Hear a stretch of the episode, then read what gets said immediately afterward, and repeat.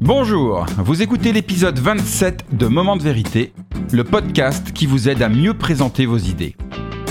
Aujourd'hui, je vous explique pourquoi les résistances sont des ingrédients essentiels à prendre en compte pour présenter efficacement vos idées. Mon nom est Bruno Clément, je suis le cofondateur de The Presenters, un cabinet de conseil en stratégie narrative. Et mon métier, c'est d'aider les gens à exprimer clairement leurs idées et les présenter efficacement en toutes circonstances, de la machine à café au palais des congrès. À vaincre sans péril, on triomphe sans gloire. Cette célèbre citation du site de Corneille exprime parfaitement le propos de cet épisode consacré aux résistances. Les résistances, ce sont les ingrédients indispensables pour rendre un récit captivant. Sans résistance, les histoires sont fades et ennuyeuses, et personne n'a envie de les écouter. Les résistances, c'est la pincée d'épices qui révèle toute la saveur d'un plat. Et vous savez quoi? Eh bien, c'est la même chose pour vos présentations.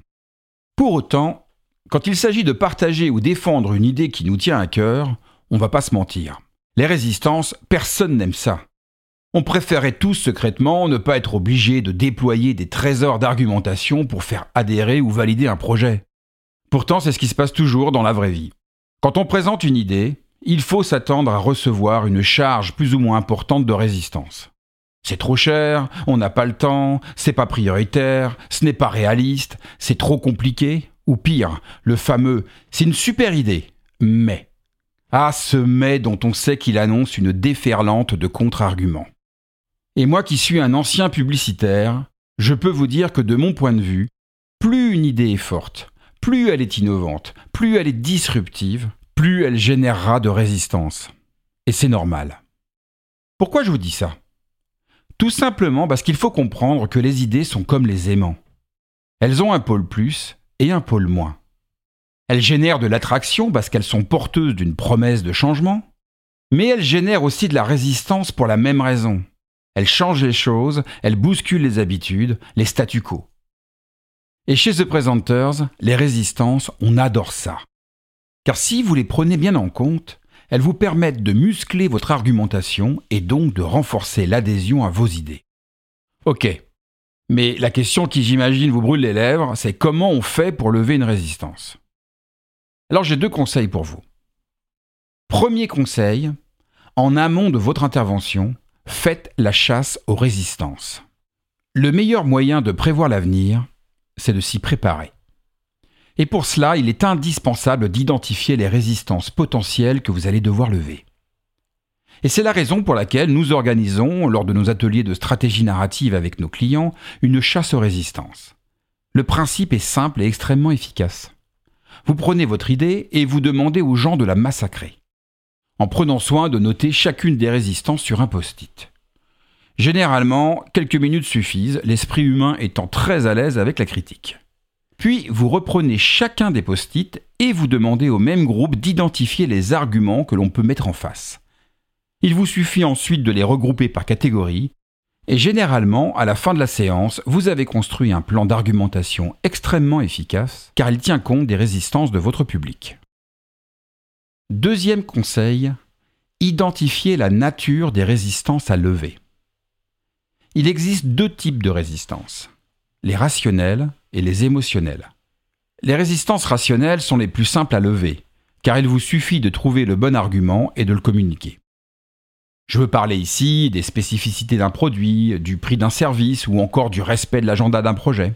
Par exemple, quand Fleury Michon communique non sans humour sur le fait que la place d'un conservateur c'est dans un musée et non pas dans un plat préparé, la marque tente de lever une résistance rationnelle liée à la présence d'un ingrédient potentiellement nocif pour la santé qu'elle a supprimé de toute sa gamme. Les résistances émotionnelles, quant à elles, sont plus difficiles à lever. Pour autant, il est indispensable de bien les identifier et d'en tenir compte, car elles peuvent particulièrement freiner l'adhésion à vos idées. Une résistance émotionnelle, quand elle est exprimée, ça donne une phrase du genre Je le sens pas. J'ai pas confiance en l'équipe. C'est trop risqué. On n'y arrivera jamais. C'est n'importe quoi ce projet. Encore une idée à la con. C'est toujours sur les mêmes que ça tombe. Ou encore le fameux Croisant mon expérience, ça ne marchera jamais. Toutes ces résistances sont légitimes et sont animées par une seule et unique émotion, la peur. La peur de ne pas y arriver, La peur de se faire avoir, d'être jugé, d'être dépassé, ou encore la peur d'être dépossédé d'un pouvoir. Et pour lever une résistance émotionnelle, le meilleur moyen, pour ne pas dire le seul, est de faire preuve d'empathie en formulant cette résistance. Reconnaître la douleur pour la légitimer. Ça peut donner une phrase du genre ⁇ Oui, c'est vrai que ce projet n'est pas simple. Et en même temps, vous le savez, on a toutes les compétences internes pour y arriver. Et franchement, qui mieux que nous pour le faire?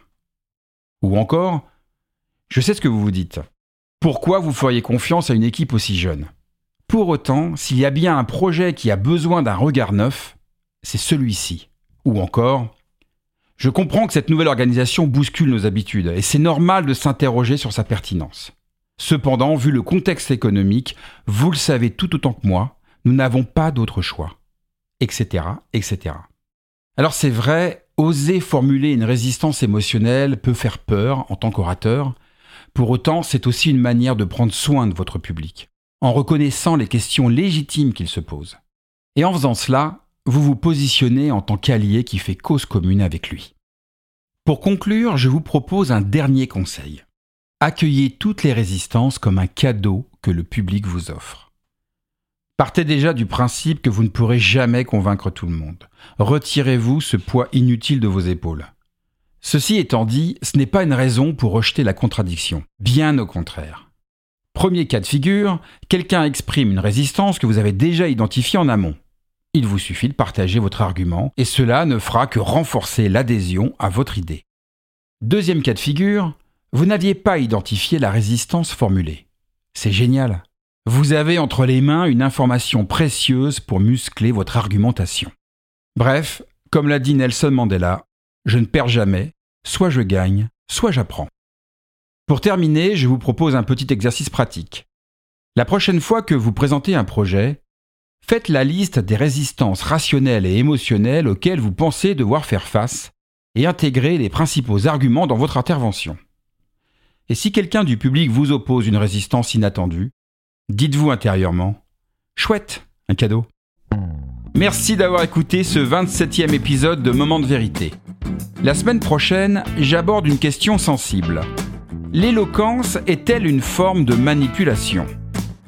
Si ce podcast vous plaît et qu'il vous a été utile, le meilleur moyen de le soutenir est d'en parler autour de vous et de laisser une note de 5 étoiles sur Apple Podcast ainsi qu'un avis positif. Cela permettra à d'autres de le découvrir plus facilement.